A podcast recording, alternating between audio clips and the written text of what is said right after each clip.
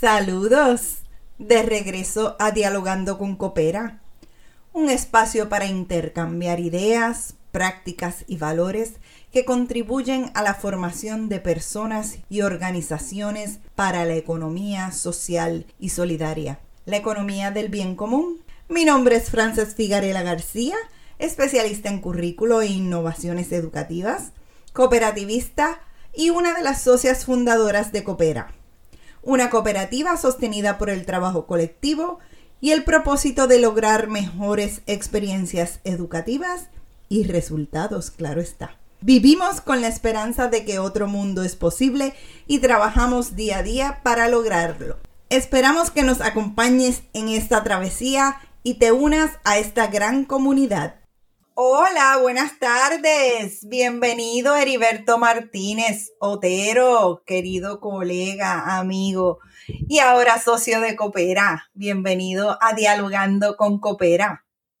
Frances, saludos y gracias por la invitación. Hacía tiempo que, que quería participar de estos podcasts que tú estás publicando mensualmente, así que nada, listos para hablar de temas interesantes relacionados al cooperativismo y temas de interés para, para los que pensamos que otro mundo mejor es posible. Bueno, pues a días de celebrar el Día de la Mujer Trabajadora, qué mejor que hablar de ese tema. ¿Qué te provoca ese tema de celebrar un Día Internacional de la Mujer Trabajadora y cómo se relaciona eso con nosotras?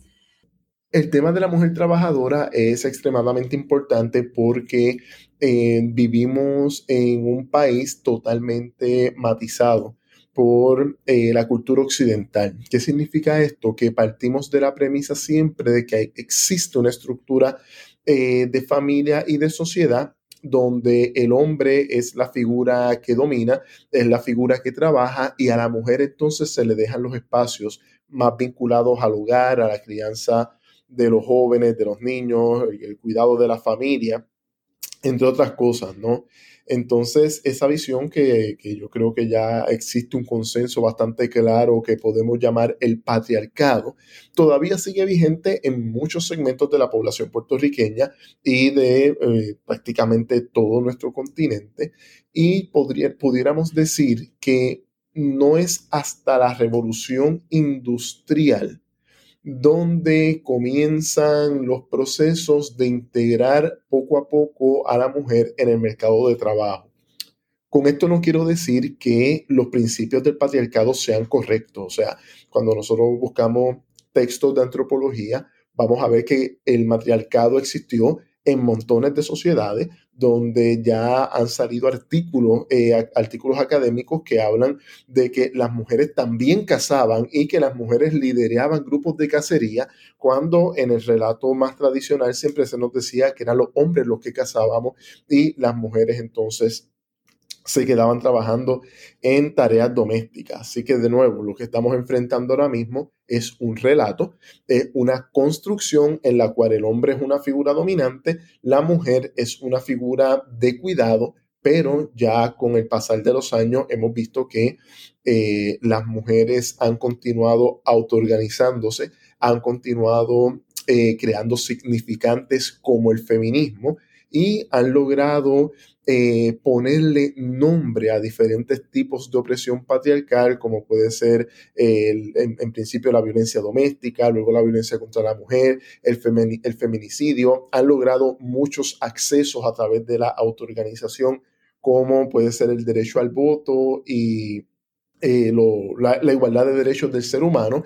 Y yo creo que ahora estamos en la época, France, de buscar la manera de encontrar una verdadera igualdad, ¿no? A través de la perspectiva de género, a través de, eh, de entender que la libertad es ese espacio común donde podemos expresar nuestras diferencias y, buscarla, buscar esa igualdad para eh, un tema que es tabú en muchos sectores de la economía eh, moderna, que es la equidad de salarios, la equidad en el poder adquisitivo. Todavía hoy los hombres ganan más que las mujeres por igual trabajo. Todavía hoy las mujeres sufren discrimen en áreas del ámbito profesional por el simple hecho de ser mujeres y ese es uno de los temas que se tiene que seguir trabajando y yo creo que en el cooperativismo vamos a encontrar ejemplos exitosos que me gustaría que tú comentaras, como es el caso de la cooperativa a la que pertenecemos que se llama Coopera, ¿no? La cooperativa para la educación, reinvención y la acción, a la cual yo me incorporé porque realmente me ilusionó, Frances, ese concepto de mujeres profesionales trabajadoras que se incorporan en una cooperativa para lograr control del medio de producción y satisfacer unas necesidades tanto de educación ciudadana como necesidades materiales de la sociedad. No sé, a mí me gustaría que hablaras un poquito del tema porque esa historia que tú me hiciste de lo que era Coopera a mí me resultó fascinante. A mí me encanta que tú nos admires, Heriberto, pero antes de hablar de Coopera, yo quisiera reaccionar un poco a esa introducción que diste cuando hablamos de que en la revolución industrial, pues de alguna manera cambió o se transformó la perspectiva o, o el rol de las mujeres. Y pienso que en este momento histórico 2021, la mujer sigue aún más explotada porque ahora se siente o, se espera que sea, además de mujer trabajadora, fuera mujer trabajadora dentro del hogar. Así que yo creo que todavía hay grandes retos en, esa, en conseguir esa equidad y me parece sumamente importante que lo dialoguemos. Pero regresando al tema que me preguntas de Coopera, pues Coopera se forma en el 2011. Eh, siete mujeres, todas profesionales en el área de educación y psicología organizacional, decidimos que nos queríamos unir, formar un negocio colectivo para ofrecer servicios educativos y de psicología organizacional, pero desde una perspectiva muy particular, ¿verdad? Que compartíamos nosotras siempre considerando el trabajo colectivo como algo superior al trabajo individual, una mirada a la educación distinta, pues nos hace unirnos, unirnos, perdón. Y no fue que excluimos hombres, es que no apareció ningún hombre que se quisiera unir a este colectivo. Así que estuvimos desde el 2011 hasta el año pasado sin varones en nuestro colectivo. Sin embargo, no era que queríamos que fuera excluyente. Pues nada, eso. Algo que me gustaría matizar, Frances, sobre este tema es que eh, tú traes un punto bien interesante sobre el concepto de doble jornada, que eso lo que significa es que se espera todavía que eh, la mujer trabaje a tiempo completo en diferentes áreas de la, de la industria, ¿no? El modelo económico en el cual vivimos, y después se espera que también llegue a la casa y haga todas las tareas del hogar por las cuales no son remuneradas. Y en ese sentido hace falta la perspectiva de género para entender que el trabajo del hogar no es solamente una cuestión que le corresponde a la mujer, sino es algo que debe ser totalmente compartido por todos los miembros del hogar, porque estamos ahora hablando de que las familias son sumamente diversas, podemos encontrar parejas de dos varones, podemos encontrar parejas de hombre con mujer, podemos encontrar parejas de mujer y mujer, o sea, puede haber múltiples concepciones de familia y es importante que entendamos que el hogar es algo que nos corresponde a todos cuidarlo, ¿no? Independientemente de las tareas que toquen. Otro tema que también me gustaría tocar, Francis, que eh, vi que en la ciudad de Nueva York se está trabajando, es el asunto de la remuneración a las mujeres que son amas de casa en el sistema en que nosotros vivimos, todavía se entiende que la mujer que se queda en la casa para las tareas domésticas no está trabajando. Y eso es una concepción sumamente injusta porque eh, las tareas del hogar son igual o más fuertes que muchas de las tareas profesionales que se realizan hoy en día. Entonces, eh, ya vemos que, por ejemplo, en la ciudad de Nueva York se han creado cooperativas de mujeres para la limpieza eh, del hogar, ¿no? Para tareas domésticas. Y tenemos eh, ciudades y países a nivel mundial que están buscando mecanismos para remunerar el trabajo doméstico de las mujeres porque entienden que el valor social que genera una dama que, que puede ser también un caballero, pero, pero las leyes se están creando específicamente para mujeres para, para proteger laboralmente ese segmento de la sociedad de la explotación. Sí, que cuando dijiste cooperativa de mujeres, yo decía, pero ¿por qué las mujeres tienen que limpiar casa? Pueden ser los hombres también. porque, claro, pero en, en, el caso de, recuerda que son eh, mitos que se tienen que ir rompiendo, tú tienes toda la razón. El asunto es que muchas veces se escogen mujeres para tareas domésticas y pasan por un proceso de explotación y una manera de organizar ese colectivo para que puedan ser dueñas de su, dueñas de su propio medio de producción y poder tener mayor valor por su trabajo es a través del cooperativismo. Tú tienes toda la razón, el hombre también puede hacer todas las tareas domésticas, pero eh, como hay vivimos en una sociedad patriarcal y todavía hay unos roles que aparentan ser estigmatizados para uno de los dos géneros, aún dentro de ese estigma se pueden buscar mecanismos para organizar y para garantizar mayores ingresos y mejor calidad de vida para las personas que participan de ese modelo cooperativo. Definitivamente, Heriberto, que el tema de las mujeres eh, dentro del hogar, fuera, trabajando, la remuneración, el trabajo colectivo, ¿verdad? De las mujeres, cómo nos organizamos, es un gran tema para dialogar en este mes que celebramos el Día Internacional de la Mujer. Qué interesante. Súper. Y lo, más interesante es que además de ser el Día de la Internacional de la Mujer, es el Día Internacional de la Mujer Trabajadora. O sea, el concepto de mujer trabajadora hay que ponerle ese apellido también porque, de nuevo, la incorporación de las mujeres a la ciencia, a la investigación, a, a cualquier tipo de tarea en la sociedad en que vivimos ha demostrado ser una incorporación valiosísima para poder seguir avanzando como sociedad. Un ejemplo grande, no se me escapa el nombre, Frances, pero una de las pilares para encontrar la vacuna contra el COVID-19 es una mujer. Y la cantidad de mujeres que han estado participando en Puerto Rico, desde el punto de vista de la epidemiología, desde el punto de vista de... Eh, perdón, de la ciencia, desde el punto de vista del resto de la salud pública, la figura de la mujer es la que más ha sobresalido en todo, en toda la discusión y en todas las medidas de pretensión para evitar que el COVID nos arrope como sociedad.